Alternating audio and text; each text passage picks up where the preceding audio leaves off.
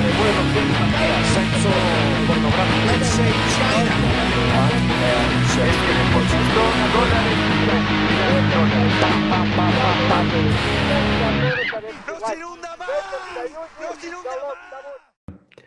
Hola a todos, esto es Se tenía que decir, somos Reaccionario, tenemos una invitada especial y Leandro Ocon. Y nuestra invitada de hoy es Liber Cringe, nuestra primera invitada. Eh, estamos muy contentos de que estés acá. Hola, ¿cómo estás, Liber? Hola chicos, un placer. Muchas gracias por la invitación.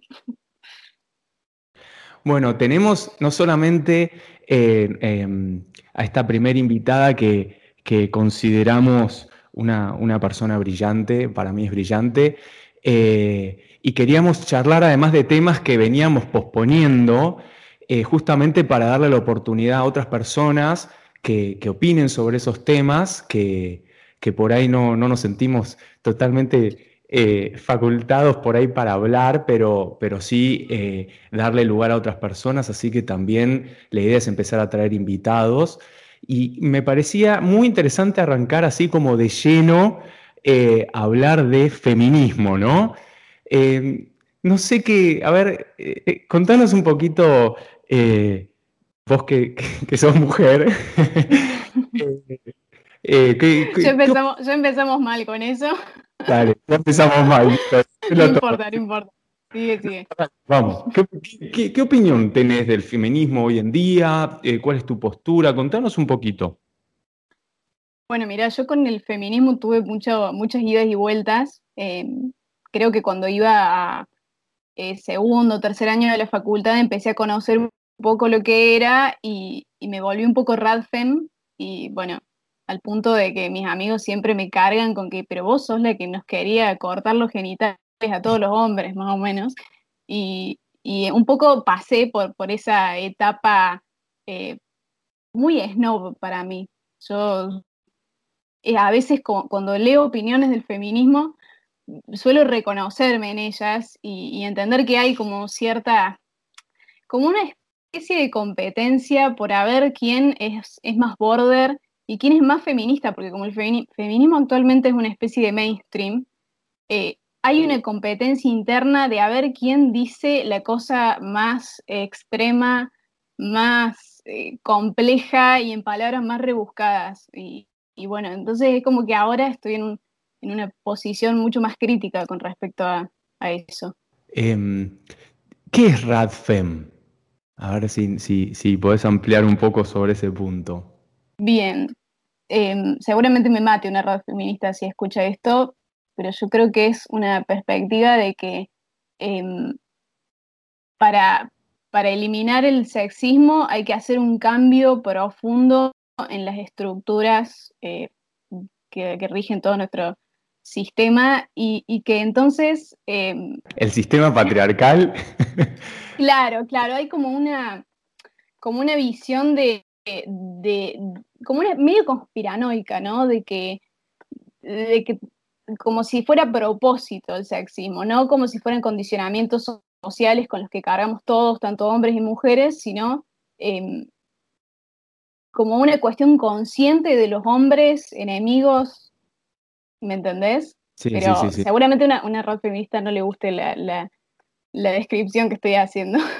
No, siempre va a haber alguien que no esté de acuerdo con lo que uno esté haciendo. No sé, ¿existe el patriarcado? ¿Vos qué pensás? Reax, no sé. Ah, perdón, eh, no, no, quiero interrumpir para, para, que no se corte demasiado. Así que está bueno que, vos dirijas un poco la batuta, Alejandro, me, gusta.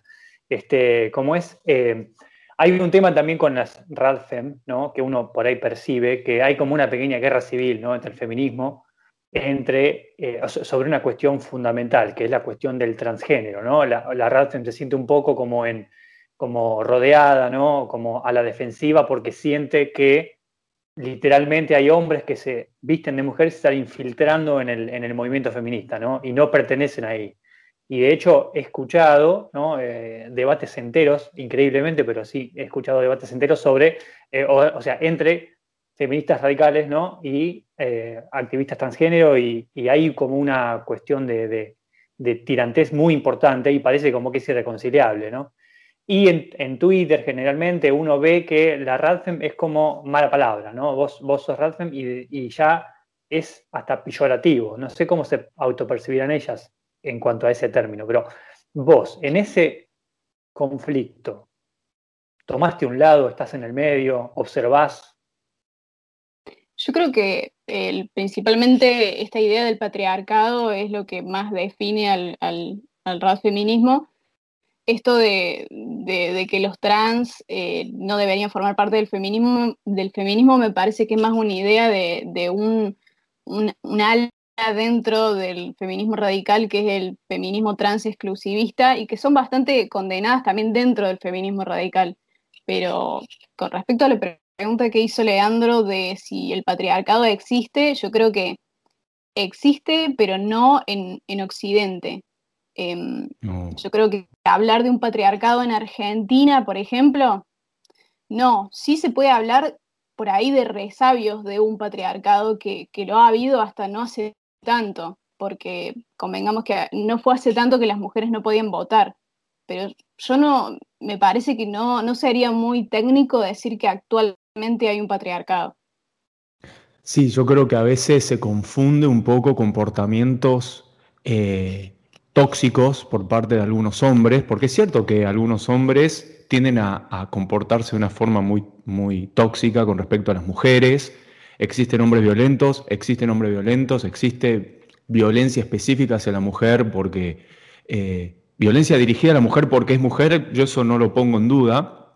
Ahora, eh, hablar de que eso responde a un sistema donde hay otros hombres a propósito maquinando eso, no porque, digamos, yo que no, no me considero eh, en ese sentido eh, de acuerdo con esa mirada, creo que los, al revés, ¿no? Que el hombre que agrede a otra mujer es poco hombre, como que yo me pongo de otro lugar, mientras algunas feministas dicen, eso es el, eso es, eh, el, el hombre, el machista, hay otros tipos que dicen, no, bueno, para mí el hombre que le pega a una mujer es es, falta de hombría. Entonces ahí es como que se me hace un poco una licuadora en la cabeza eh, de, bueno, de, dónde, dónde, incluso ubicarme dentro del espectro este eh, sociológico, eh, ideológico. tirar una, bombita? Sí, tirá, tirá. Una bombita, Ok. para mí, efectivamente, sí existe un patriarcado, y el patriarcado consiste principalmente en emancipar a la mujer desde una posición tutelar eh, digamos, el hombre desde el Estado le otorga a la mujer las libertades, eh, todas las libertades que básicamente le ha estado otorgando, el derecho al voto, pero todo, nada de eso fue una, en mi opinión, ¿no? Mayormente una cuestión de abajo hacia arriba, sino que fue de arriba hacia abajo, ¿no? Es como quizás el, eh, la liberación femenina es como el, el máximo punto de lo que sería la caballerosidad, digamos, ¿no? El, hombre a, propósito o quizás adrede toma eh, eh, un, ocupa un segundo plano y deja que la mujer por sí misma crea que se está liberando a sí misma. Puedo, puede, es una bombita, pero bueno. es buenísima igual, ¿eh? te, juro que la, estoy carburando, es muy buena. Necesito que lo mates, Liber. No, no, es que, es que no, no, no, sé si, si, puedo decir que estoy en desacuerdo, la verdad. Creo que, hay un punto muy importante ahí, es cierto. Em, e, el Estado opresor es un macho violador, diría un, cantito. Pero, o sea, pero, o sea, continúo un, un poquitito más. Dale.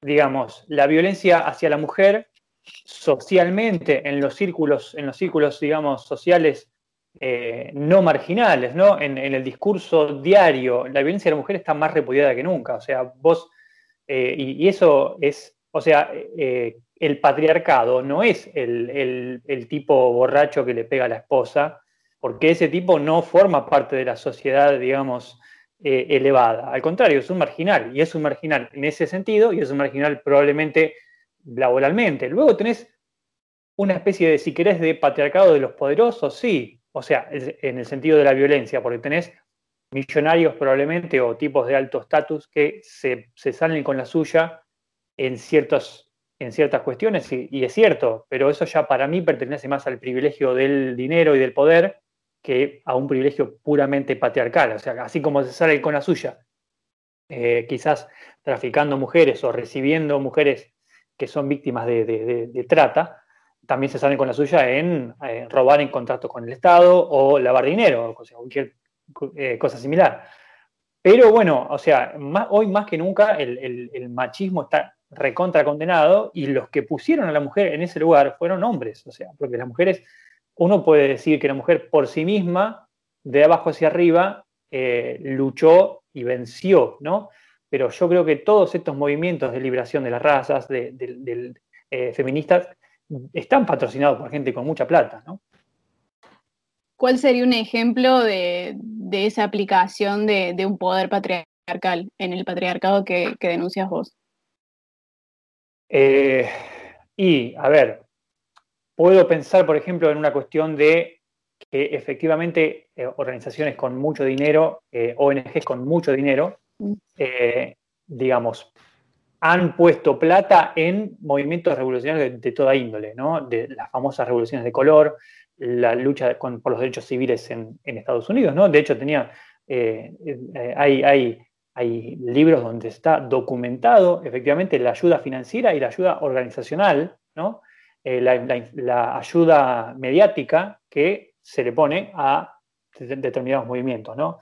Eh, el, movimiento de derechos civiles es uno de ellos solamente, y el feminismo para mí entra un poco en esa bolsa como parte del movimiento de derechos civiles. Eh, o sea, yo tengo eh, todo el tiempo publicidades de grandes marcas elevando el mensaje feminista todo el tiempo, ¿no? Ahora, si eso es real, si eso es fingido, si eso es lo que quieras, es otra cosa. Lo que sí para mí hay es, un, es un, una especie de coordinación espontánea entre muchísimas, eh, digamos, entre casi todo, te diría, el poder institucional del mundo, que está, está poniendo a la mujer, digamos, a la vanguardia o siendo la cara de todo, ¿no? Las mujeres y las minorías raciales, ¿no? Pero esto yo no lo digo como denunciar una conspiración ni nada, es algo que yo observo. No sé qué piensan ustedes. Sí, yo no sé si le llamaría patriarcado, pero sí estoy de acuerdo en que hay cierta tutela moral y, mm. que, por ejemplo, en nombre de la liberación de la mujer se termina cayendo en el lugar de, decirle a la mujer cómo debería vivir su vida para ser más libre. En, ese sentido creo que, lo puedo ver. Me encantó eso, ¿eh? me encantó, sí. Al final termina siendo, que acá viene más tu lado liber, ¿no?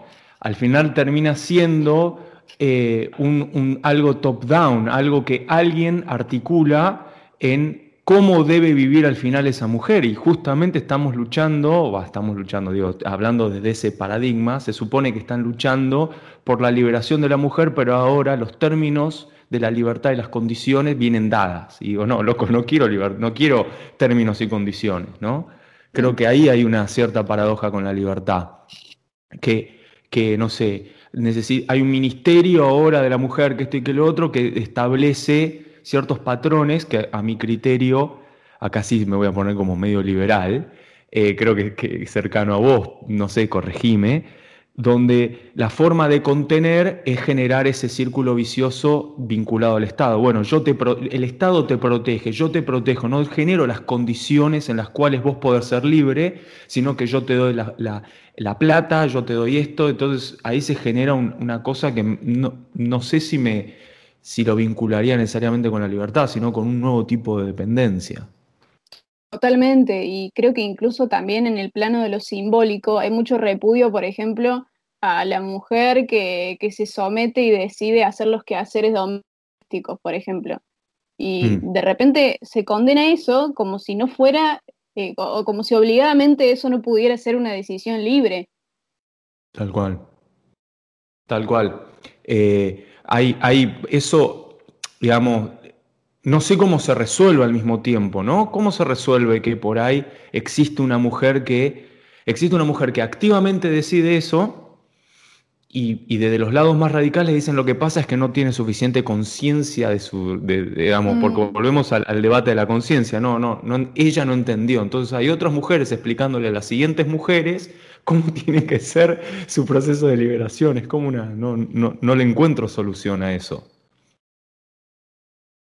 me parece como una gran paradoja hoy en día, donde yo veo mujeres discutiendo entre ellas eh, cuál es, eh, digamos, qué es la libertad, ¿no? Y ahí es donde yo no creo que existe el, patriarcado.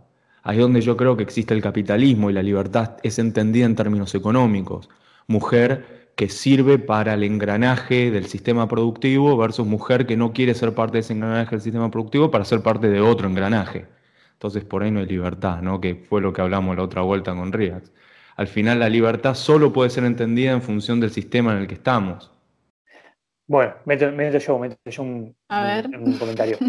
Hay una cuestión, no, no, no, no, se preocupe, no, voy a tirar todo, todo bomba todo el tiempo. Eh, es que existe desde, digamos, nosotros vivimos en un, en un mundo que, o por lo menos en, en, Occidente, una forma de concebir el Estado y una forma de concebir el rol del Estado, ¿no? Y básicamente el Estado no está para cumplir la voluntad de la gente, sino para hacerle bien a la gente. Es decir, eh, el Estado asume ya de por sí un rol, digamos, de, padre. El Estado es un poco el padre de todos nosotros, ¿no?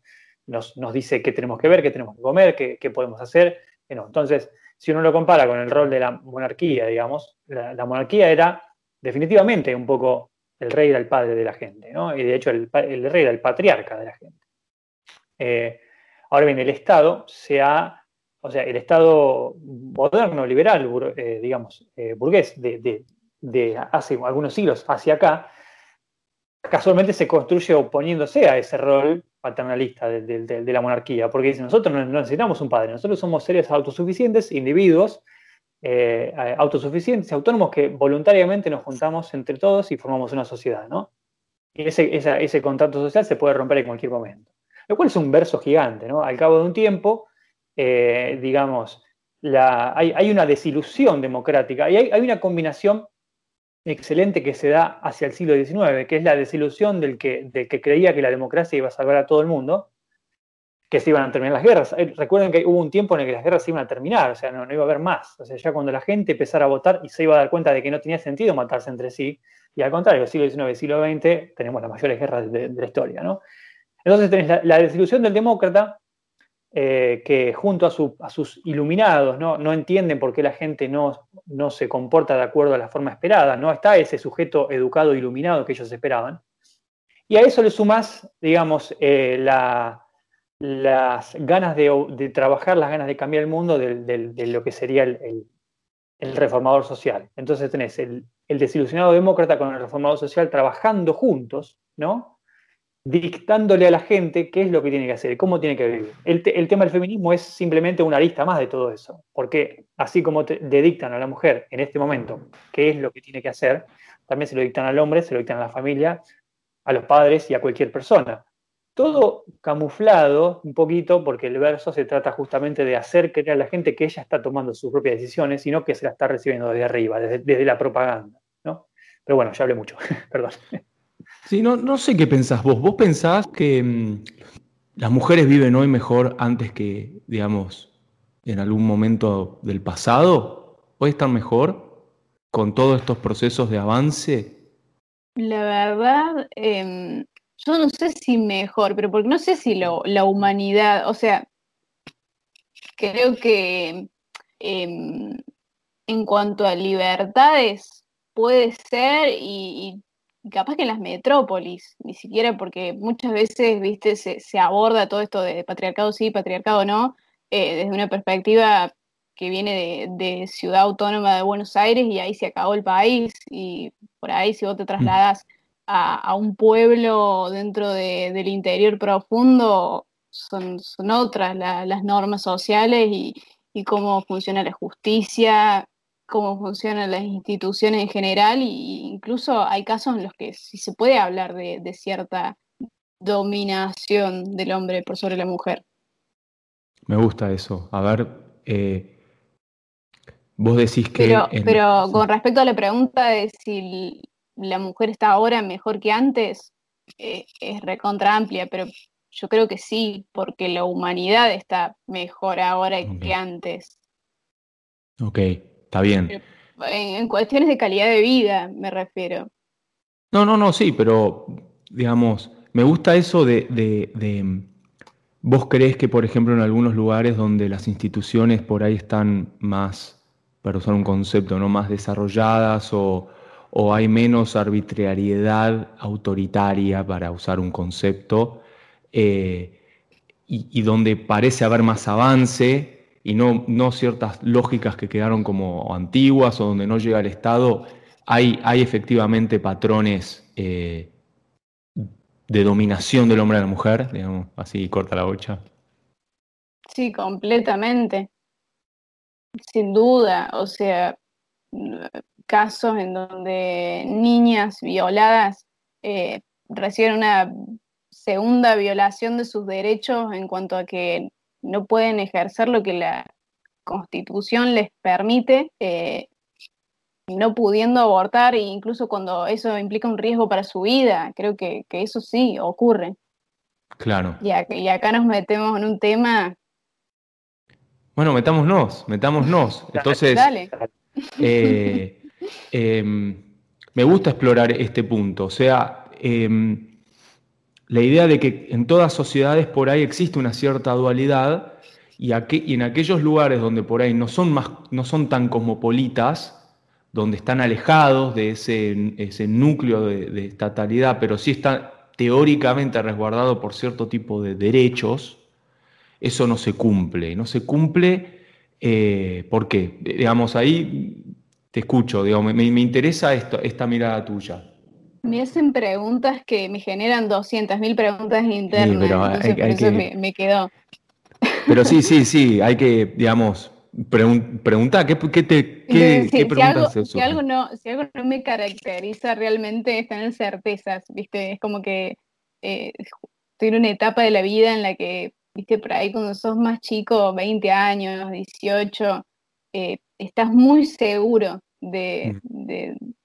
Y, después se van, te van generando dudas, dudas, dudas, entonces ya capaz si tenés un debate con tu yo del pasado, probablemente pierdas porque porque no tenés tan claras los conceptos o las ideas o la ideología que sostenías cuando, cuando eras más joven. Es que me siento absolutamente identificado. Eh, yo soy una persona, me considero existencialista. A esta altura de mi vida no tengo más preguntas que respuestas y, todo el tiempo me estoy poniendo en duda a mí mismo a, tal punto en el cual eh, hay veces que a mí me sorprende las certezas con las que ciertas personas hablan, sobre todo los políticos. Digo, no, hay que eh, hablan con unas certezas. Dicen, no, porque la ciencia dice esto, porque los datos dicen esto. Digo, pero ustedes revisan los datos, ustedes revisan esto. Digo, creo que, que, que, ese es algo que, que, a mí me fascina de la filosofía y es que por lo menos hace preguntas y, si alguien te afirma algo, no encontraste la pregunta, entonces estás haciendo mal la filosofía. Creo que ese es el punto, ¿no? Totalmente. me, gustó mucho este planteo de, cuál sería la causa, porque es algo que realmente me pregunto todos los días de por qué históricamente, o sea, desde que el hombre era, no sé, un Homo erectus, había cierta dominación y es algo que me lo pregunto siempre, porque sé que hay explicaciones biológicas, seguramente por una cuestión de superioridad física, pero a la vez también cuestiones culturales. Los hombres somos un poco más tontos que las mujeres para mí. Entonces ahí, digamos, por ahí tenía. Muy de aliado lo que estás diciendo. no, no, no, pero lo digo en serio, digo, no, no, pero como que eh, tengo toda como, me, acuerdo de un profesor, viste, esos viejos profesores que te tiran esas ideas, esas, esas hipótesis incomprobables, que decía que, el hombre, el, Homo erectus, digamos, desarrolló esa mirada eh, unilateral de cazador entonces veía la presa y tenía que cazar. Entonces la mujer fue desarrollando como un pensamiento mucho más circular de la realidad porque tenía que estar en un lugar y estar protegiendo, no sé, la casa, lo que sea. Entonces tiene desarrollado por ahí muchos más los sentidos o, la, o, la o lo que sea, digamos, es una teoría re falopa lo que estoy diciendo, pero es como que... Y, justamente el proceso evolutivo hizo que ante la fortaleza del hombre en términos físicos, la mujer haya tenido que desarrollar otros mecanismos que pueden haber eh, facultado incluso su propia supervivencia ante, la, ante el dominio físico del hombre. Por eso creo que hay un, por esto fruta lo que estoy diciendo, pero digo, no, creo que necesariamente siempre hay que mirar las cosas unidireccionalmente porque por ahí las cosas se van compensando. Muchas de estas teorías no miran la idea de la compensación, ¿no? Eh, siguen siendo fálicas en el sentido de que lo físico, eh, nosotros seguimos definiendo al Estado incluso como el monopolio de la violencia física, todo tiene que ser, el poder en términos físicos del ejercicio de la violencia física es una cosa eh, que me parece muy reduccionista, por eso te lo digo. Me quedé mucho con esta idea de la, distinción que hiciste entre formas de pensar del hombre y la mujer. Em, me quedé con la idea de los estereotipos, ¿no? Y de cómo suelen estar basados en, cuestiones que, que, son concretas y reales, los estereotipos de género, ¿no? y, lo, traslado un poco a lo que, lo que veníamos discutiendo sobre cuando, qué pasa cuando, cuando el poder que determina esta tutela moral te dice que, es un estereotipo y con, que está mal que cumplas un estereotipo, por ejemplo. No sé si me, me enredo por ahí un poco. No, no, está buenísimo es, el problema de los chistes, ¿no? Hoy nadie se puede hacer un chiste, porque los chistes supuestamente uno busca explotar un estereotipo y ahora es políticamente incorrecto hacer chistes en función de estereotipos. No, o sea, es, es, incorrecto hacer chistes en función de ciertos estereotipos, pero otros no. sí, sí, sí. O sea, si uno... Eh, hay, hay, grupos que, que están directamente, digamos, eh, es, temporada de casa todo el año para esos grupos, ¿no? Hay grupos que quizás con razón, ¿eh? quizás con justificadamente, hay, eh, vos tenés la, ortodoxia cristiana que siempre es objeto de burla y, si, vos, si vos sos un comediante que tiene ganas de pegarla, la forma más sencilla es agarrártela con esos grupos que, si vos los atacás nadie los va a defender, digamos, ¿no? Este, la, la, paradoja esta de lo que se llama punching down, ¿no? Porque, o sea, muchas veces uno mismo se tiene que convencer, es como que el, bully se tiene que convencer de que le está pegando a alguien más fuerte que él, ¿no? Este, cuando al contrario, o sea, está pegando a, una persona de un cuarto de su tamaño. Este, hablando un poco del tema del aborto, pero no, puntualmente del argumento a favor o en contra del aborto, eh, o si querés hablarlo, a mí me parece perfecto, pero de algún, o sea, quiero saber, digamos, vos estás, ¿qué, te diferencia vos del, pañuelo verde como, como símbolo y qué te diferencia vos del pañuelo celeste como símbolo? Porque yo veo como que estás, no perteneces a ninguno de los dos de lleno, ¿no? Como que algo te diferencia del resto. Y eso es lo que más, de hecho, a mí me llamó la atención de tu cuenta de Twitter, porque eh, no es... Eh, una, y, y, un poco me vi a mí mismo también, ¿no? Un poco como eh, outsider. repudiado en todos lados. Claro, es como que sos el outsider un poquito en todos lados. Mm. Contame un poquito, sí, sí Sí. Yo me siento mucho más cercana al pañuelo verde que al pañuelo celeste en cuanto a que estoy a favor de la legalización del aborto dentro de determinado plazo, por supuesto. Em, pero sí, eh, siempre, o desde que empecé a hacer crítica con el feminismo, empecé a hacer crítica también con con el movimiento Pañuelo Verde en Argentina, que vendría a estar representado por, por algunas referentes. Y sí, sí, me siento muy, muy alejada en, muchas cuestiones, sobre todo en, algunos argumentos que se usan para posicionarse al, a, favor del aborto, ¿no? Que, para mí eh, es muy gracioso porque creo que el argumento más fuerte a favor del aborto es completamente liberal y, y no lo esgrimen porque necesita usar otro tipo de argumentos, porque si estarían legitimando un montón de cosas con las que no estarían de acuerdo.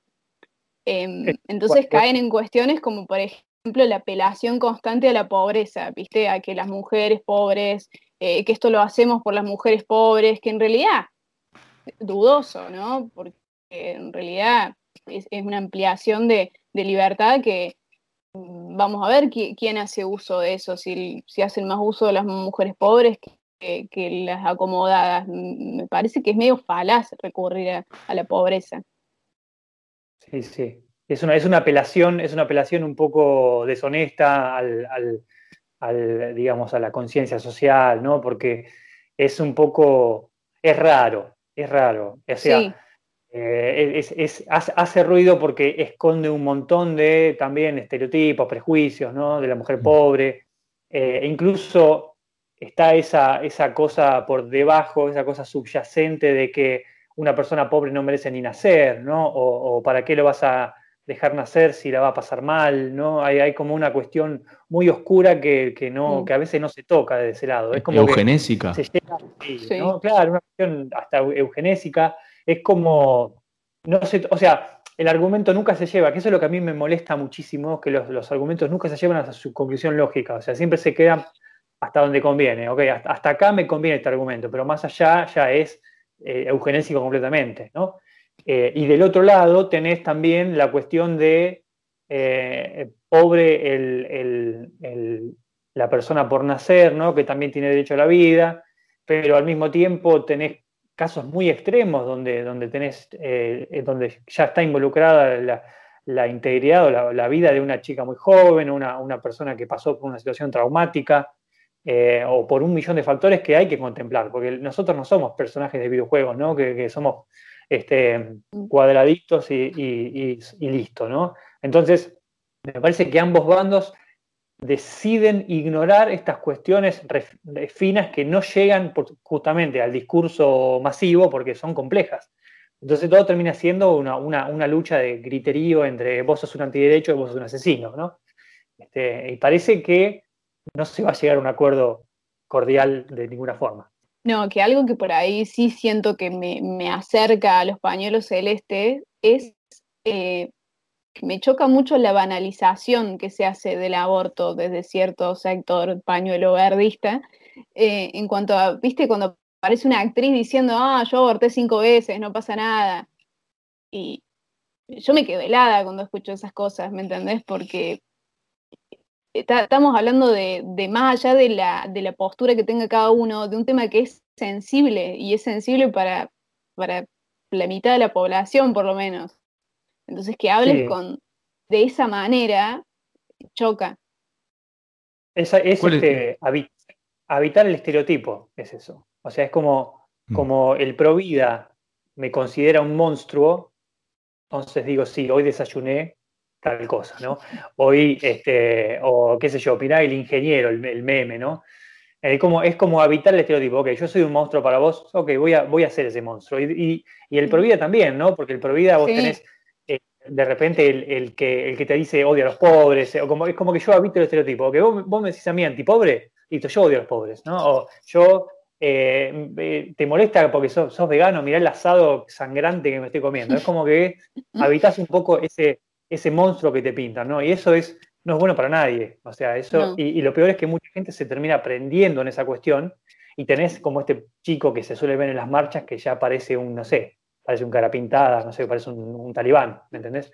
Eh, es un pobre chico que evidentemente se ha, como se dice, ¿no? Se ha tomado el Kool-Aid y eh, de repente, no sé, pobrecito anda, ahí repitiendo cosas que no tendría por qué repetir. ¿no? El, que sale vestido mm. como un revolucionario cubano.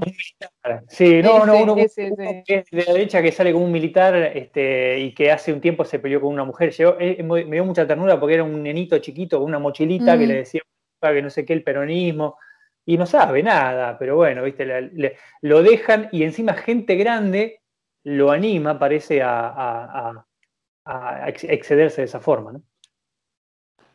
¿Cuál es el argumento fuerte a favor del aborto para vos? Em, yo creo que lo, más fuerte es la cuestión del autogobierno. Creo que abordándolo obviamente desde el liberalismo, que es lo que más me, me interpela, y sobre todo entendiendo, me gusta abordarlo desde una perspectiva censocentrista también, en cuanto a eh, tener en cuenta el, dolor y el daño que, que se mm. ocasiona en, ambas vidas, digamos, y, entendiendo que si el embrión hasta cierta etapa todavía no tiene noción de sí mismo y del mundo que lo rodea, no, es un ser racional, no, tiene, no siente dolor, eh, me parece muy fuerte priorizar o ponderar más sus derechos que los de la persona que, lo gesta. Es un buen argumento. Es, muy bueno porque, porque es, un argumento que tiene en cuenta las dos cosas. Eso está bueno. Eso no es algo, no es algo común, digamos, de encontrar. En ese sentido, yo te pregunto, por ejemplo, porque sabemos que, eh, digamos, de, sea lo que sea que, termine pasando, que para mí se va a terminar aprobando de alguna manera u otra, mm, el resultado no va, a dejar, no va a dejar contentos a, todos, ¿no? Como nunca. Mm. O sea, nunca este tipo de cosas, no se va a llegar a una conclusión, una, una síntesis superadora que diga, bueno, la verdad que soy pro vida, pero esto tiene sentido, listo, ya está. O yo soy pro aborto, pero la verdad que esto me, parece bien, ¿no? Me parece que siempre va a ser, eh, digamos, una cuestión de choque. Ahora, para mí la decisión tiene que estar en la legislación, ¿no? O sea, que el Estado, que cada Estado legisle de acuerdo a su, eh, a, lo, que considere correcto, ¿no? Si eso es legal hasta las tres, cuatro semanas, cuatro meses, nueve meses, ocho meses, lo que sea, me parece que sería importante que lo que sea que suceda se tome como palabra final y como, si se quiere, si uno va a creer en, en, esta, en esta farsa, ¿no? General, se ha tomado como la voluntad del pueblo argentino, ¿no? Me hace un poco de ruido lo que decís, porque, por ejemplo, permitir que un, que un Estado legalice el aborto hasta los seis meses de, embarazo me parece una, aberración. Está bien, pero, pero te devuelvo. A, otra persona le parece una aberración que sea a las dos semanas o que sea desde la concepción misma. Entonces, si vamos a hablar de la, de la, de la visión personal de cada uno, vamos a estar con esto hasta el fin de los tiempos, ¿no? Entonces. Sí, totalmente. Una cuestión de orden, decir, bueno, lo que decida el Estado se, se acata y listo. No estoy diciendo que yo esté de acuerdo, estoy mm. diciendo que el bien del, de, la, de, la, armonía ¿no? social, qué sé yo. igual creo que en este caso es difícil, claro. No, te escucho, Es como que, perdón, por un lado tenés lo, lo, que determina el Estado y por el otro lo que de facto termina ocurriendo, ¿no? Porque en este momento no es legal, pero ninguna mujer va presa por abortar. O ha habido, ha habido casos mínimos, creo que uno o dos casos en el norte, que es siempre lo, más border del país en, estos temas. Y, no. ¿Así? ¿Ah, sí, sí, sí. Tengo, una, amiga que me dijo que fue a, a, un lugar del norte y sus propios primos la quisieron levantar, una cosa muy, muy, muy complicadas. Eso refuerza muchos estereotipos, lo que estás diciendo. Sí, sí, sí, refuerza absolutamente muchos estereotipos. Yo, lo escuché y, o sea, ¿qué voy a hacer? Y aparte lo que veníamos diciendo, que en el interior se reproducen todo, todo lo que acaba eh, no, me, no, me cancele, por favor. bueno, ¿qué venías diciendo? Em, esto de que en el, volvemos al punto, ¿no? De que en el interior, digamos, fuera de, la, de la órbita del Estado hay cosas, eso, eso es quizá lo más liberal que tenés, ¿no? Digo, eh, eh, la idea de que más allá de lo que las fuerzas del Estado puedan hacer, hay algo que ocurre, no sé si la palabra es natural, pero hay cosas que ocurren y que no, y llega un momento donde no importa qué tanto aparezca la bota del Estado, el dedo del Estado apretando a las personas, llega un momento donde la gente va a hacer eh, lo que le pinta, lo que no sé si es natural o no natural, pero hay cosas que son muy difíciles de regular. Entonces ahí viene el famoso debate de eh, si parte de, todo lo que tiene que ver con la regulación de ese tipo de cosas. No quiero ponerlo en el mismo plano, pero creo que orbita dentro del mismo lugar, como, como la legalización de las drogas y otras cosas, es, no puedo controlar esto, entonces, ¿qué hacemos? El Estado lo sigue negando y lo criminaliza o en algún momento también trata de, que esos usos y costumbres por fuera de la órbita del Estado, digo, los, asimila, ¿no? Y es como, mm. es, eh, creo que es parte de lo que está pasando. uno de los argumentos del aborto es, ya pasa, entonces negarlo es como, como que, ¿cómo lo resolvemos? Me parece re interesante el punto que tiraste sobre la, inutilidad del Estado ante esto, porque eh, si vos lo pensás, si el aborto es ilegal, los abortos se realizan igual. Y si el aborto se legaliza, de todas formas va a haber grupos ejerciendo presiones e impidiendo que, algunos de estos abortos se concreten. Entonces, al final, no sé de qué tanto sirve, ¿no? No, no, eso está buenísimo porque es, eh, en, última instancia, tenemos que darnos cuenta de que nosotros tenemos un Estado semifallido, o sea, mm. o sea eh, cualquier, cualquier legalización, o sea, perdón, cualquier legislación que abarque a todo el país y que, que involucre un, esfuerzo mayúsculo, ¿no? De lo que quieras, ¿no? Que abarque todo el territorio, para mí está destinado al fracaso. Para mí es una, es una cuestión más política, es decir, yo lo aprobé y después arreglense, mm. ¿no? Eh, que realmente pensar en las condiciones, o sea, preparar el país para una semejante cosa, ¿no? ¿Por qué? Porque cada nuevo derecho, cada, cada esta, entre comillas, ampliación de derechos, o sin comillas, como quieran, incluye o, implica una expansión del Estado lo suficientemente grande como para poder garantizar ese derecho, ¿no? Entonces, si vos ampliás el derecho, pero no compensás con una ampliación correcta del Estado, eh, porque esto tiene que hacerse, si es público, tiene que hacerse a través de instituciones públicas, la salud pública. Entonces, si vos no preparaste el Estado para eso, y por lo que yo tengo entendido, más que nada con este año de pandemia, estamos en una cuestión, incluso te diría que, para atrás, ¿no? En, todo este, en toda cuestión sanitaria, me parece que es, no, pasa de ser una cuestión performativa esto. O sea, yo lo, lo, aprobé, tuvimos el debate, genial, pero después a la hora de hacer las cosas, ¿qué pasa? Sí, y además hay sectores políticos que se quieren adjudicar esto, que quieren mm. decir, te ampliamos los derechos. Mirá, somos nosotros los que te estamos... Y sí. Imagínate tener que pedirle al Estado tus derechos. Hablando de patriarcado, ¿no? Gracias al Estado tengo derechos. ¿Quién inventó los derechos humanos? El, Estado. O sea, no vino de, la nube así como, como, bajó unas tabletas mágicas, ¿no? O sea, los derechos vienen del Estado. El, individuo moderno y los derechos humanos se construyen a la par de la burocracia estatal, nacional y transnacional también, ¿no? O sea, los derechos humanos se crearon en parte para justificar el imperialismo británico. O sea, eh, sin no hay derechos, del imperialismo británico. ¿Qué pensás del imperialismo británico? Yo soy pro imperialismo británico, así que. me, gusta, la honestidad, me gusta la honestidad, porque, porque eh, a mí ustedes ya saben que el, wilsonianismo, puntualmente, que es la versión ya evangelista del imperialismo, norteamericano, es como el imperialismo británico 2.0, puede ser algo nefasto, pero puedo entender que hay gente que digamos, piensa que eso es algo, que, hay cierta virtud en eso, ¿no? En, el Imperio Británico, eh, digamos, se consideraba virtuoso enseñarle el cristianismo a los pueblos bárbaros, ¿no? Y que había pueblos que tenían derecho para de gobernar sobre, sobre otros. Y hoy es lo mismo, nada más que no te lo dicen. hoy en día te dicen que son los derechos humanos, ¿no? Y hay un poco de, colonialismo, ¿no? En, estas cuestiones em, de, de, género que veníamos hablando. Sí, sí, sí. ¿Qué, ¿qué pensás de la foto de Mark Kent, el embajador de Inglaterra en Argentina, y, Victoria Donda, por ejemplo? Que hay una foto que circuló bastante. ¿Qué, qué, se te viene a la, a la cabeza? O sea, en serio, porque lleva un poco a la hipótesis de conspirativa, ¿o no?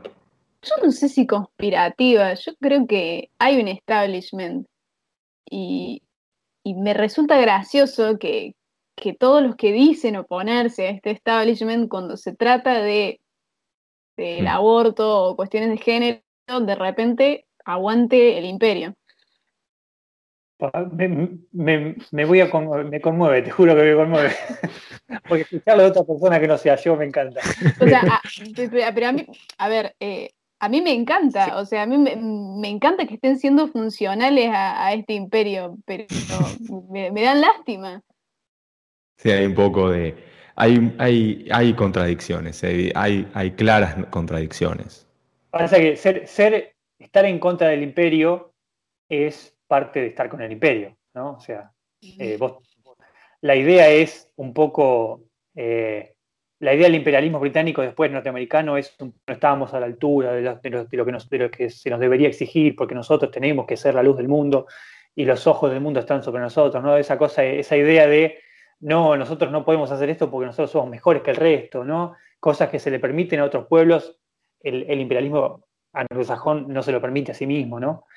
Eh, antes sí se lo permitía, eh, digamos, pero con el tiempo se fue volviendo una cuestión más tutelar, de, evangelización, de, de, convencer y persuadir, ¿no? Es lo que se, es lo que se quiso hacer en, últimamente en Medio Oriente, ¿no? Tratar de hacerse mm. amigo ¿no? de, los, locales, ¿no? Este, como es. pero bueno, es cierto, es cierto que de, repente un día somos luchamos contra el, imperio, somos chavistas, somos peronistas, somos lo que sea, y el otro día estamos celebrando la tapa en el New York Times. Y si hay algo más establishment que el New York Times, a mí avísenme, ¿no? Que de hecho en un libro que encontré hace poco se lo llama un órgano de la administración Wilson, el New York Times. Este, así que imagínate. Yo me río mucho porque yo cuando lo leo a Reax me siento interpelada por todo lo que él insulta. Como... Pero te hago una consulta, no, en serio, con respecto a lo de, a lo de mm, a lo del imperialismo británico, no, quiero, quiero, eh, quiero explorar un poco eso. Eh, ¿Qué pensás de eso, de, la idea de, colonialismo y, de la relación con Argentina y, toda la situación que ciertos sectores en Argentina eh, identifican de, Gran Bretaña? Sobre todo por, bueno, por todo lo que tiene que ver con nuestro pasado y el tema Malvinas y todo eso. ¿Qué, qué opinas de, eso? A mí, mira, lo que me pasa, lo primero que te diría es que no creo que haya un imperio británico actualmente. No, no creo que, Gran Bretaña sea en este momento un imperio. En todo caso, es el, imperio estadounidense. Mm. Totalmente, totalmente. Sí, sí, sí, es cierto. Sí, sí, estoy de acuerdo hay, mucho, hay mucha nostalgia en el tema del Imperio Británico. Bueno, pero es parte de la conspiración que es el mundo anglosajón, ¿no? Yo cuando digo Imperio Británico, muchos ven mm. como esta idea de, del imperio anglosajón. Eso, que eso te, y, generalmente acá en la Argentina, eh, ciertos sectores también ven mucho el liberalismo muy vinculado a, a esa lógica del, liberalismo en términos económicos. Es que lo está, sin duda. Por eso nunca entiendo mucho esos posicionamientos liberales anti, anti Estados Unidos. Claro. Pero porque, porque yo soy wilsoniana, como, como diría React. Me encanta. Me voy a, a haber puesto ante alguna persona, sí, sí. Es que me gusta. Pero, mm, o sea, ¿en qué te identificas wilsoniana? Me interesa, digo, también cómo decodificas eso, porque por ahí eh, em, eh, hay como muchas ideas. Digo, por ejemplo, los derechos humanos y todo ese tipo de cosas, eh, conceptos, digo cosas, una barbaridad lo que estoy diciendo. wilsonianismo es también derechos humanos, democracia, capitalismo, ¿no? Esa es esa triada, eso, mm. esa es la triada en la que crees. Sí, exactamente, claro. Yo soy defensora del globalismo. Digo defensora y me río internamente porque capaz que dentro de seis meses me arrepiento de lo que estoy diciendo. Está muy bien. Pero así somos. Pero, pero sí, o sea, yo no. Yo me, río cuando el liberalismo critica el imperialismo, porque el imperialismo significó llevar las banderas que nosotros defendemos a, lugares recónditos del mundo y se supone que pretendemos que eso siga, siga pasando. Entonces... o sea, te, hago una pregunta sin, sin eh, doble, intención o sin animosidad ni nada. O sea, ¿vos crees que, eh, llamémoslo si queremos, el, wilsonianismo o, el imperialismo norteamericano ha hecho más bien que mal, digamos? Sí. Con sus errores, con sus ciertos, con todo. Y vos verías, por ejemplo, con buenos ojos que eso llegue a todo el mundo eventualmente. Completamente, sí. ¿En contraposición a qué, por ejemplo? ¿Cuál es el contrapunto? Porque, digamos, esa mirada del mundo también tiene un contrapunto. ¿Cuál es el contrapunto?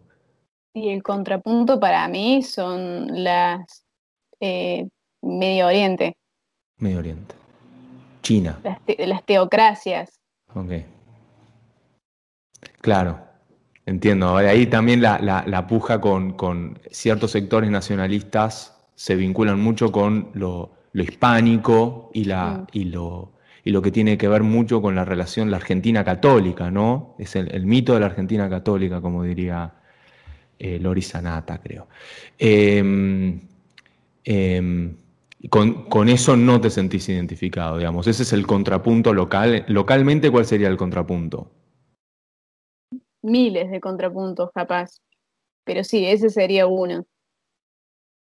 Y, luego, luego existe, perdón, luego existe también el, el que quiere capitalismo en la derecha nacional, pero no quiere un montón de cosas que necesariamente vienen con el capitalismo, que es el cambio cultural. Completamente. La, no, no, voy a usar una palabra mala, porque no, realmente quiero ser neutral en esto. Eh, ciertos cambios, no, porque es verdad, porque yo yo, yo me enojo por cosas, pero yo me enojo por, por cosas que pasaron en el siglo XVII, cosas que pasaron ahora no me importa. Este, como es. Pero bueno, sí, el capitalismo conlleva necesariamente cambios sociales, ¿no? Está la, la famosa eh, frase ¿no? del manifiesto comunista que dice que la burguesía revoluciona los medios de producción y a la vez revoluciona la sociedad, digamos, ¿no? Y, eso trae que vos el día de mañana importaste una Coca-Cola y con la Coca-Cola viene un mensaje, ¿no? El mensaje, por ahí la botella de Coca-Cola dice, cree en ti mismo, no sé lo que dice la botella de Coca-Cola, pero hay un mensaje social, un mensaje cultural que vos estás importando, estás importando ideología con la Coca-Cola, ¿no? ¿Y cómo, cómo crees vos eh, que, em, o sea, cómo ves esa contradicción entre las dos cosas? Mm, para, me, me perdí un poco en cuál sería la contradicción. Perdón, perdón, perdón. Yo, Yo tampoco la entendí. Eh. Perdón, contradicciones entre ese, sector de la, derecha nacional que sostiene tradición al mismo tiempo que sostiene capitalismo, ¿no? Es como que está en contra del cambio mm. social, pero sí le gusta el, bienestar o la prosperidad este, material. Que uno de una de las cuestiones es que la mayoría de los países desarrollados que ellos admiran eh, han legalizado el aborto, pero ellos para, acá no lo quieren, por ejemplo. Sí, es que estoy de acuerdo, son, son cosas que, vienen de la mano, son consecuencias. Em, el libre mercado, como vos decís, trae un mensaje, trae simbología, trae ideología. Y, es muy difícil que vos después quieras combatir eso, combatir el mercado desde con, un Estado. No existe. Nadie logra hacerlo. Y parte de esa, de esa, de esa, de esa, de esa ensalada, ¿no? Viene de que en algún momento se empezó a pensar que el liberalismo era de derecha, cuando en realidad siempre fue un movimiento de izquierda, un movimiento revolucionario, ¿no? Originalmente. Y acá, se, como se lo asocia con la derecha, se lo asocia con, mal con la tradición, en lugar de asociárselo con el cambio mm. social. Sí, para mí es porque son melancólicos, porque creen en un liberalismo que no existe más y quieren volver a reproducirlo porque estaba asociado en aquel entonces con ciertos valores, ciertas tradiciones. Cuando cambian los valores y las tradiciones no les gusta. Pero el mismo liberalismo que antes ponía, no sé, me imagino una marquesina con dos, dos bellas figuras humanas, un hombre y una mujer heterosexuales, cis y todo eso, es el mismo capitalismo que ahora pone a una persona de color, trans, y bueno, es el, mismo, es, es lo mismo, nada más que antes la persona como estaba vinculada a esos valores y vivían y era la mayoría o era el, establishment, decía, ah, mira que bien esto. Ahora como, como mantuvo esos valores, pero el sistema cambió, ya no le gusta. el, invento, el invento revienta al inventor, diría mi, amigo, mi amigo Carlos Maslatón.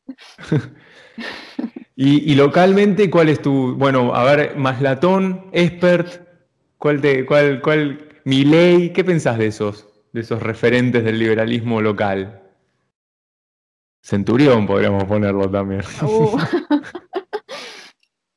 Em, no, no, no, no me.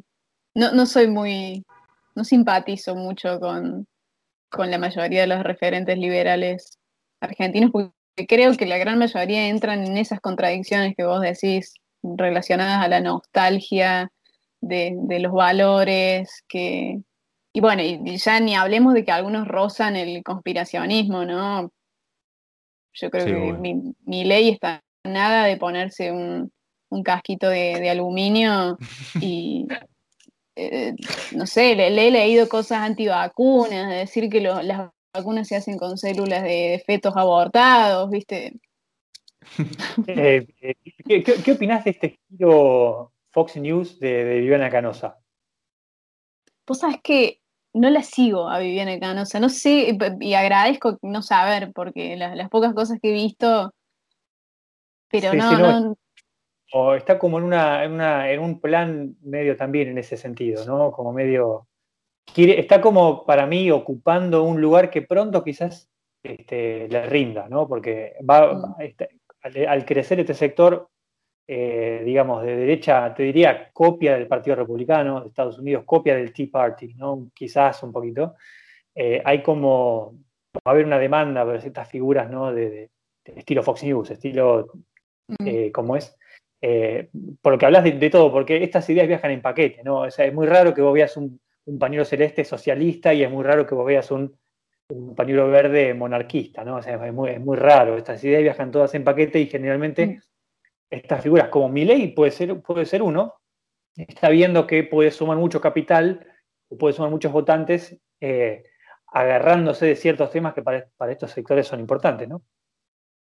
Yo a veces me pregunto si, perdón, siempre nos estamos interrumpiendo. No pasa nada. esta cuestión de, de los, eh, de los conspiranoicos, si realmente hay más ahora que antes o si están teniendo más visibilidad porque le garpa a ciertos sectores tenerlos de oponentes. Y si yo tuviera que elegir en mis oponentes, los elegiría a ellos. Totalmente, claro.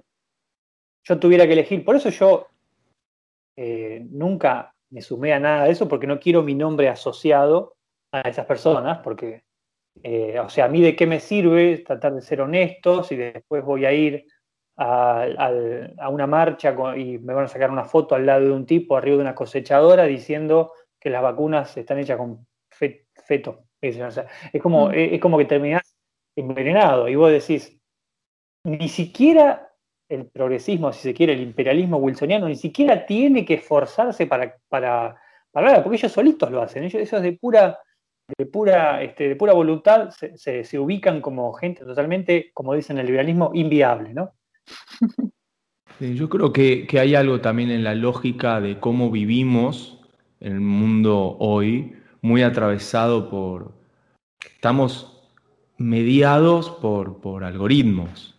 O sea, eh, durante la pandemia, clarísimo que, que, nuestra forma de interlocución con un otro, desde laboral, desde lo que sea, estaba mediado por dispositivos técnicos que al mismo tiempo están apoyados en un sistema informático, algorítmico, de big data, lo que sea, y la forma en la que tiene de funcionar ese sistema es un poco también maximizando eh, eh, lo, que a nosotros nos capta la atención. Digo, eh, mm. somos seres horribles. O sea, ¿por qué Crónica sigue existiendo, digamos, con, con esos titulares grotescos?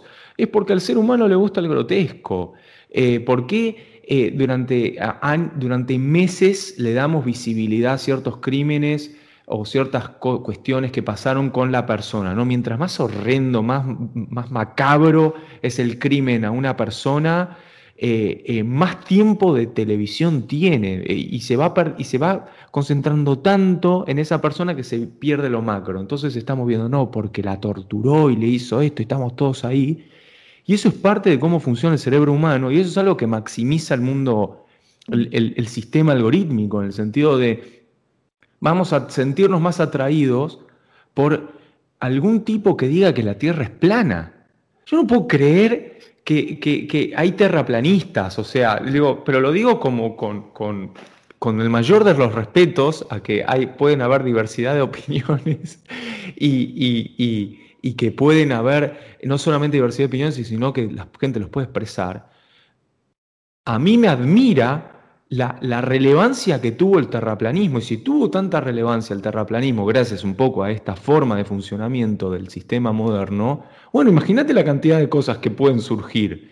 Eh, eh, eh, gente creyendo cualquier, lo de lo, lo taxista este, de la chica que estaba haciendo un pedido, no sé qué cosa, y la piba flasheó y, quiero, saber, Sí. No, no, no, no. ¿Qué cosa? ¿Qué opina, qué opina ¿qué, opina eh, Liber del tema del, del, ese malentendido, si queremos llamarlo, con el tema del taxista? Porque hay una cuestión importante ahí, ¿no? Esa cosa de creerle a la víctima, ¿no? Y muchas veces mm. funciona y muchas veces lleva a cuestiones desagradables. ¿Por qué? Porque acá se, se, se acusa, se enjuicia y se da el veredicto en horas, ¿no? Y si eso es una al final es una, es una mentira o es un malentendido o cualquier cosa, el daño a veces ya está hecho, ¿no? Y vos podés escuchar, bueno, pero de cada dos o tres inocentes caen 10, 15 culpables, ¿no? Y de ahí como que se da un poco vuelta porque, porque si Liber es una wilsoniana, este, digamos, optimista en cuanto al futuro, eso, eso conlleva creer un poquito en las instituciones, ¿no? Y una de esas, una de esas es la justicia mm. del principio de inocencia, que es un principio mm. liberal, ¿no? Cuando Mm. que, nadie puede ser eh, juzgado sin tener un juicio justo, eh, ¿no? Eh, y acá lo que estamos viendo es una reversión en ese sentido, una regresión. ¿Qué opinas vos de todo ese tema? Sí, yo primero no, no me burlaría ni, ni tomaría en chiste el pánico de esa chica. Creo que es un pánico que muchas veces es justificado y que puede llevarte al ridículo y de hecho, creo que lo, que no está bueno de las reacciones que ha habido con respecto a esto es llevar a que en circunstancias en donde una mujer sospecha, no tener miedo a actuar por, por no quedar como una exagerada, por no exponerse al ridículo. Es verdad. Pero, pero a la vez, em, no sé, me parece muy raro cómo la chica sostuvo su, denuncia cuando no había pasado nada concreto. O sea, se, asustó porque el taxista estaba usando el, teléfono y, la entiendo porque probablemente me pasaría lo mismo y me parece cuestionable que un taxista use el teléfono mientras conduce también, pero no, no entiendo por qué sostuvo ese reclamo cuando, cuando no había ocurrido nada. No podés salir a, escrachar a un tipo con nombre y apellido si no pasó nada, no es que no tenía ni, ningún hecho con, el que acusarlo, del que ni siquiera podía sospechar, porque se supone que sí, te podés asustar en el momento, pero vas a tu casa, lo, lo pensás en frío y te das cuenta de que de que exageraste, o, quizá no, quizá, pero no tenés ninguna prueba. Claro, y ahora, ahora te, te pregunto igual, sin ir a este caso que es un poco ridículo y un poco se mm. presta a, sí. se presta un poco a, ridiculizar ambos, ambas posturas, ¿no? Eh, en general, ¿no? Esa cuestión de creerle a la víctima, siempre está ese, uno de los mensajes feministas de hoy es mm. primero le creemos a la mujer y después investigamos, ¿no? Sí. A su vez, eso también tiene que ver con, bueno, pone un poco en jaque todo el tema de la justicia y también hay una cuestión de que también está relacionada, que es cómo me cuido yo como mujer, o sea, eh, mm. porque parece, viste que hay una, cita muy, o una frase de Camille Paglia que dice, el feminismo le hace creer a las mujeres que el mundo es una extensión de su habitación, es como que vos pues, mm. deberías poder, ¿no? Yo debería poder andar en la calle mm. a cualquier hora porque no debería pasarme nada. Y si vos decís, y tenés que cuidarte un poco, eso se llama culpar a la víctima, pero a su vez vos tenés que llegar vivo a tu casa, o sea, yo debería mm. poder también caminar a la noche, pero si me afanan, me afanan. O sea, es como, es como ¿está bien? No. Yo tendría que mirar a ambos lados antes de cruzar porque me pueden pisar. ¿Está bien? Yo crucé con derecho, bueno, pero me pisaron igual. ¿Cómo ves todo ese, asunto? Sí, eh, yo comparto eso de que el, feminismo mainstream por ahí peca de ingenuo en algunas cuestiones, ¿no? En esto de que, bueno, eh, no, no debería pasar que yo salga desnuda a la nadie me tendría que tocar, y, en realidad en, los actos pasa otra cosa, entonces no, no entiendo por qué vamos a negar que el mundo es, es malo, la gente es mala y cosas malas pasan. Y eso no significa culpar a la víctima, para nada. O sea, es como que no entiendo por qué siempre hay que caer en absolutos con estos temas. Igual que mm. con el, con el tema de, eh, del, del creerle a la víctima yo como feminista, el creerle a la víctima lo entiendo en el sentido de que si una mujer que conozco me cuenta que, sufrió una violación o que sufrió violencia de alguna forma, yo voy a estar para contenerla. Ahora, que yo voy a salir a, viralizar un escrache de alguien que conozco y sobre algo de lo que no tengo ningún conocimiento y no puedo ser testigo, no. Eh, pero me mm. parece que siempre se cae en absolutos, ¿no? Eh, la hermana, yo sí te creo, significa ir a, quemarle la casa al presunto violador y por el otro lado es, eh, es mentira hasta que se pruebe lo contrario, cuando en realidad se sabe que muchas veces no se pueden probar estas, estas cuestiones. las violaciones muchas veces la, víctima no, no, va a denunciar en el momento porque está en una situación de conmoción en que no, se lo permite. O, porque o a veces porque está siendo violentada y tampoco tiene, tiene la posibilidad, se me ocurren las violaciones intrafamiliares, por ejemplo. Entonces hay un espectro muy grande de grises en estas cuestiones. Hay veces, en, hay veces en las que el principio de inocencia parece como que no, no llega a, cumplir con, o no llega a satisfacer en general. Mm. Y te, hago, una, más, una, cortita. Eh, hablando del tema de jugadores de fútbol, ¿no? Viste, este tema de apartar los jugadores del plantel. Vos yo sé que vos estás un poco involucrado en el, fútbol, o te gusta el fútbol, o conoces algo. ¿Qué opinás de que se los aparte preventivamente del plantel a los jugadores, en lugar de esperar a que haya un juicio en ese sentido? ¿Crees que es una cosa del club de cuidarse un poco eh, o está bien? Sí, yo creo que es simplemente el club eh, cuidándose de, no quedar expuesto como este club protege a un presunto violador, pero, pero no, me parece muy cuestionable el tema. Es como, por ejemplo, me parece muy similar al, salvando algunas distancias, a la cuestión de eh, saquemos a Matera de los Pumas porque, porque es un clasista, por, por un tuit sacado de contexto que puso cuando tenía, no sé, 17 años. Es como que hay una, un, correctismo político extremo que, no es racional y, que obliga por ahí a, todo el mundo a tomar decisiones que no son racionales.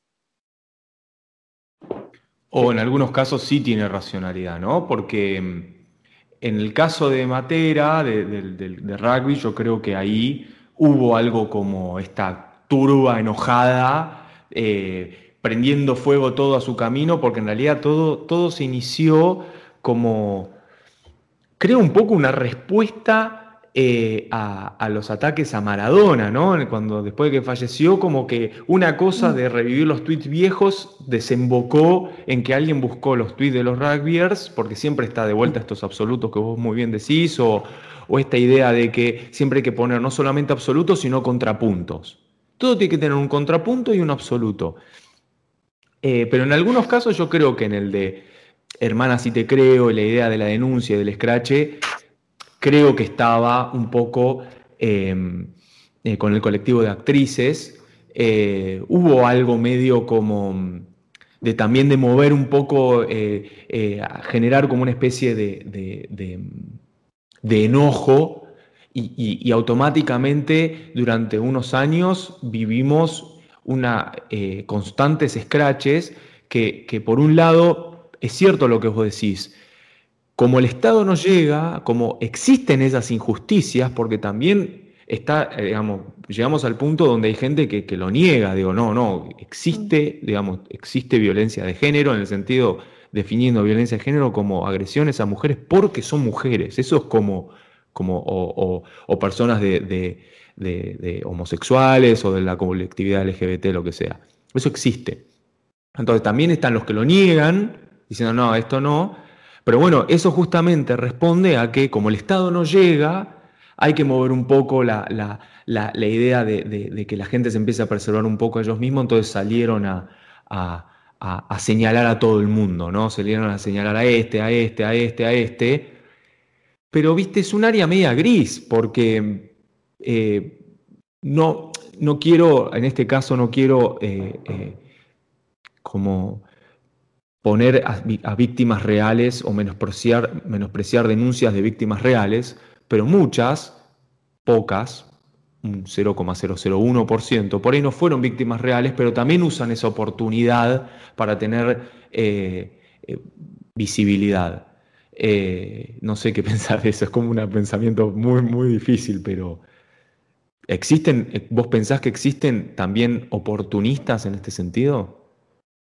Sí, completamente. Incluso también hay una cuestión muy paradójica de salimos a escrachar a Matera por sus dichos y mientras y todo porque no le hizo un homenaje a un tipo que tiene denuncias de acoso eh, y, no pasa nada con eso, digamos. No, no, por eso, viste, es como que el, el, eh, el, el escrache no, no rige para todo el mundo de la misma manera. Si, si es un ídolo popular, bueno, mejor no hablemos de eso. Si es un político de, que representa eh, la facción eh, de la que yo soy eh, afín, no, se habla del tema. Entonces, em, hay muchas... Y también hay, hay muchísimos grises, por supuesto, esto que decimos de... hay como una impotencia de la gente cuando el Estado no puede dar ninguna respuesta, una chica que, que sufre violencia de género, que sufre acoso, que sufrió una violación y que no, puede probarlo, o que la justicia no es efectiva, o que el presunto violador es amigo del poder, entonces no mm. zafa de, cualquier condena. Entonces, ante esa ¿viste, sensación de desprotección, la gente ejerce sus propias formas de, justicia. Y, bueno, y ahí sí caemos en, en, el escrache y, y en que claro, pero ahí justamente el feminismo, un, proceso, ¿cómo? No, que ahí el feminismo no pasa a ser top-down, sino pasa a ser bottom-up. Ahí hay algo que, que, hay una lucha, creo, que hay que legitimar un poco. ¿O no? No sé qué pensar. Sí, sí, completamente. Se mezclan las dos cosas, me parece, ¿no? Se mezcla un poco lo, lo que viene de arriba y lo que, y lo que viene de abajo. Sí, es más complejo. Entonces es complejo, como dice. Es muy complejo, sí, sí. Por eso, viste, no me gusta tomar posiciones absolutas en estos temas. Em, yo, si, si, una amiga me, cuenta que fue víctima de violencia, yo no le animaría a escrachar.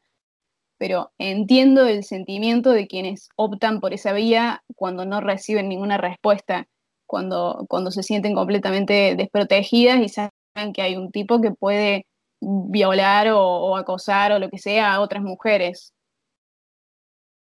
Sí, no, y hubo que construir también en muchos casos. La idea de, es, es, raro esto, pero muchas no se consideraban víctimas, estaban viviendo una situación tóxica, algo que afectaba su salud, su propio bienestar, y, y, hoy en día vemos un montón de casos donde, donde había hecho denuncias, había hecho todo, una, profesora, que, una maestra que murió hace mm, poco, eh, había hecho todo lo correcto y el tipo la mató igual. Y entonces ahí uno dice, número uno, ¿qué es lo que están haciendo con el presupuesto? Porque ya existe el ministerio, ya existe todo, ya tenemos eh, cuánto recurso y posibilidad hay que están haciendo con eso.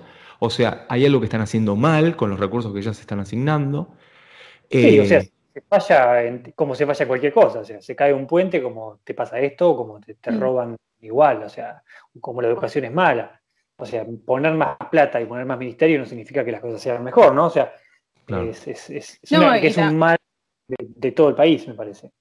Totalmente, y tampoco significa que hay una conspiración en beneficio de, violadores, tampoco, no, no pasa eso, es más una cuestión de, de total ineficiencia en todo caso. No, porque, porque además cuando sucede eso en, una ciudad, generalmente eh, cae la cabeza de la policía, cae, eh, hay consecuencias reales para gente que está en, los mandos de la policía. Después le hacen algo, no, no sé, pero yo eh, se, ven casos en, mi ciudad misma, en Junín, se ha visto que cuando pasa algo de esto, una negligencia extrema o una cosa que no puede pasar, ruedan cabezas un poco, ¿no? Entonces, Eh, es, una cuestión propia de la, de la ineficacia del Estado, que eso es un tema que a mí particularmente es lo que me apasiona. O sea, cuándo funcionan los Estados y cuándo no funcionan. Y esto me parece que es eso. Por eso es que erran totalmente cuando hablan del patriarcado, o sea, porque lo hacen ver como una cuestión de el bien peleando contra el mal, cuando en realidad es gente X que tiene problemas, porque una persona que, un hombre que mata a una mujer por celos o tiene problemas más allá de, eso, seguramente. Este, lo hacen ver como una cuestión de, y mira, el patriarcado está más vivo que nunca porque esta mujer eh, denunció 30 veces al, a este exnovio y la mataron igual. No, es que el Estado es malísimo y, no tenemos, no, podemos hacer ni, no sé, no podemos fabricar ni delantales, ¿no? O sea, como estamos eh, totalmente en, el Congo ya. No, y está esta idea también de, que este tipo que mata a una mujer eh, es un hijo sano del patriarcado, o sea que la normalidad es esa. Mm. es cierto. Sí. Es terrible. ¿Qué, ¿Qué, opinas de, del tema del, viste que hay otra cuestión también que es importante, de esa cosa del quitar el consentimiento de forma retroactiva, que es una cosa que siempre me llamó la atención. Este, yo, o sea, una mujer consciente en el momento, pero al otro día o al día siguiente o lo que sea, eh, se da cuenta de que en realidad estaba, no sé, por algún motivo decide retirar ese consentimiento y en algunos lugares yo he visto como que se está tomando en serio esa idea. O sea, ¿qué, qué, qué opinas?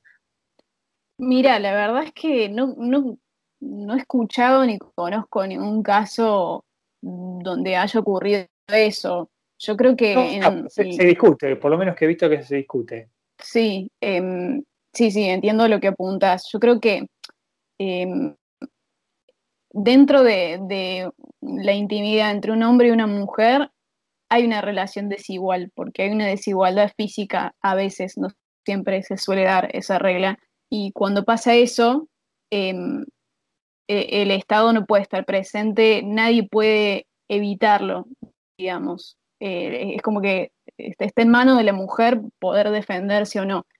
Y, también siento que hay un montón de, situaciones que, se pueden dar dentro de, una relación íntima entre un hombre y una mujer de, violencia que no necesariamente son violación, pero que a veces rozan, eh, porque mm, suponete se me ocurre, o incluso cuando son más de un, más de un hombre, por ejemplo, muchos hombres en una relación con una mujer, que, que a veces, viste, la, mujer no realmente eh, está intimidada, entonces a lo mejor no puede negarse a determinadas cosas, entonces se dan eh, desigualdades y micropoderes en esas situaciones.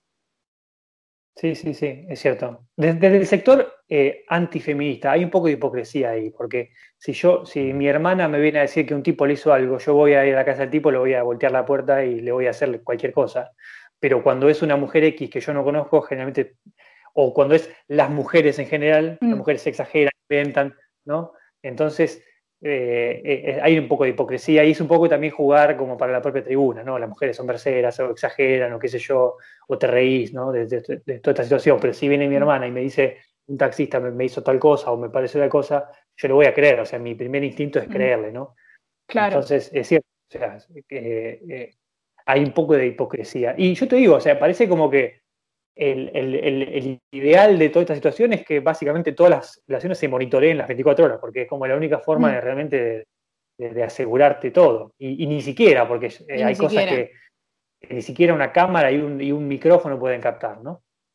Claro, porque por ejemplo yo he escuchado casos de mujeres que accedieron a tener una relación sexual con un hombre, fueron con, con, este hombre y que en el momento, por ejemplo, querían cuidarse de cierta manera y el hombre no quería y las termina forzando porque me trajiste hasta acá, eh, ya está, viste, vos accediste.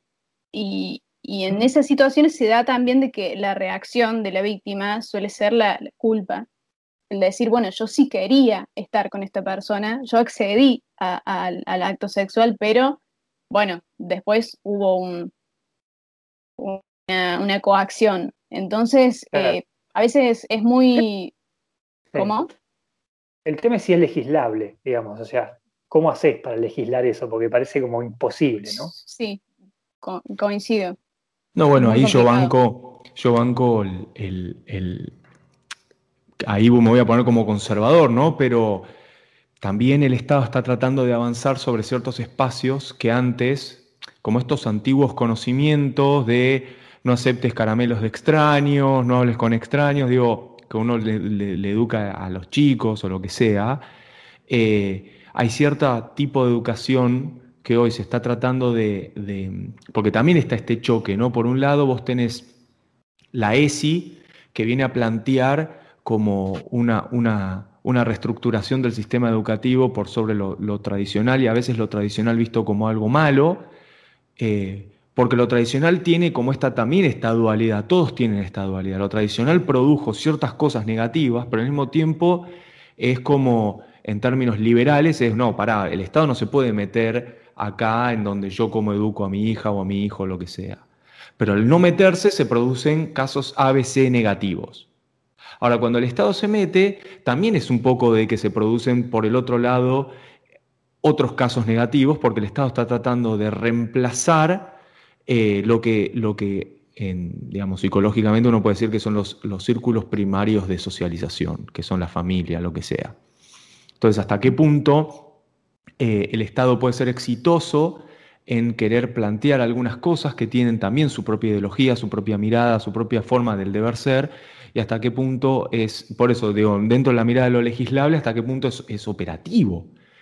Eh, al final, digo, todo va a recaer en, bueno, nada, eh, eh, yo si el día de mañana tengo una hija, le voy a, enseñar a defenderse, a pegar una trompada en la nuez, a pegar una trompada en los genitales. armas también sí, sí, a deportación de armas, todo. Digo, llega un punto donde, donde nos ponemos todos un poco más liberales, porque si yo me llevo entera de lo que sea así, eh, de, de, alguna mujer cercana a mí, yo lo que, mi primera reacción es decime y vamos y lo resolvemos y además de la denuncia eh, eh, lo visitamos, digamos. Pero eso justicia por mano propia, no lo hagan en sus casas, pero es la primera reacción que, que, que a cualquier ser humano le hace y me sorprende mucho la disociación que hay de la realidad. Gente diciendo, bueno, pero mira cómo iba vestida. No, flaco, o sea. Eh, estamos hablando de, de, cosa, una cosa es muy severa como para juzgarla de esa manera, ¿no? Eh, y creo que también por ese lado viene la provocación de, las mujeres desnudándose en la calle, ¿no? ese tipo de protesta social tiene sentido en ese lugar. No sé qué pensás vos de eso, de las protestas el Congreso haciendo unos happening. Mm, me que, vos sabés que tenía una idea y se me fue, viste, porque soy como, soy como un caniche, es como que me, distraigo y me olvidé del, punto que iba a decir. Em, que, es retroceder, a ver si me acuerdo. no, no, que yo venía diciendo, dije dos cosas, ¿no? Número uno, la idea de cómo eh, al final hay que enseñar a que, a, que las mujeres puedan defenderse solas. Ahí yo soy súper liberal. Eso era, eso era. Darles herramientas. Hay como un punto culmine en donde siempre uno está solo, donde mm, el Estado no puede cumplir su función primaria de protegerlo, ya sea en el entorno íntimo o porque el Estado no es, no es omnipotente, digamos, ni omnipresente. Y, entonces yo, digamos, siempre estoy de acuerdo con la, con la autodefensa, que no es justicia por mano propia, pero, pero bueno, a la vez eso implica reconocer la completa inutilidad del Estado para su función más esencial. Entonces, por eso tampoco me gusta el, simplificar todo y decir, bueno, armate y listo. Mm como si además toda persona estuviera en las condiciones psíquicas o físicas de portar un arma, ¿no? Obvio, sí, sí, son capas, son capas. Pero sí, creo que en última instancia la mujer tiene que, poder defenderse. Creo que, y que no se está haciendo el suficiente énfasis en que, en que hay que saber evitar eh, este tipo de, de, situaciones, que no significa que después si si estas fatalidades ocurren van a ser culpa de la víctima, para nada, pero creo que, está fallando un poco el, feminismo en, concientizar un poco en, la, en asumir que el mundo es feo y que, y que tenemos que hacer algo, tenemos que protegernos a nosotras mismas o incluso protegernos entre, protegernos entre nosotras. Se me ocurre, por ejemplo, el caso reciente de un tipo que entró con un, con un cuchillo a un estudio de danzas y, y hirió a dos mujeres y yo creo que la cosa hubiese cambiado mucho si alguna de, las mujeres que estaba ahí hubiese sabido defenderse. No las culpo por no haberlo sabido, ¿no? Pero, pero quizá si, si más de nosotras estuviéramos capacitadas para, afrontar ese tipo de situaciones, quizá podríamos eh, prevenir mucho y también hacer que no todas tengan que, saber defenderse, o sea, con que, con que haya una persona que, esté o armada o, capacitada, puede salvar la vida de otra mujer, por ejemplo. Es que el Estado no quiere delegar esa función. Claro. Eh, hay, una cuestión para mí eh, que tiene que ver con eso y tiene que ver también con que desde el feminismo se toma como una abdicación la idea de que cómo yo me tengo que aprender a defenderme. El que tiene que eh, aprender a no violar es el hombre. Es una tontería porque, a ver, es, es algo que, asume que con educación todo se soluciona y que, que si, si existe crimen es porque no se ha educado lo suficiente esa persona. Cuando hay gente perfectamente educada, perfectamente eh, civilizada, entre comillas, que comete estas cosas, eh, mm. este tipo de, abusos todo el tiempo. O sea, eh, no es solamente la cuestión del...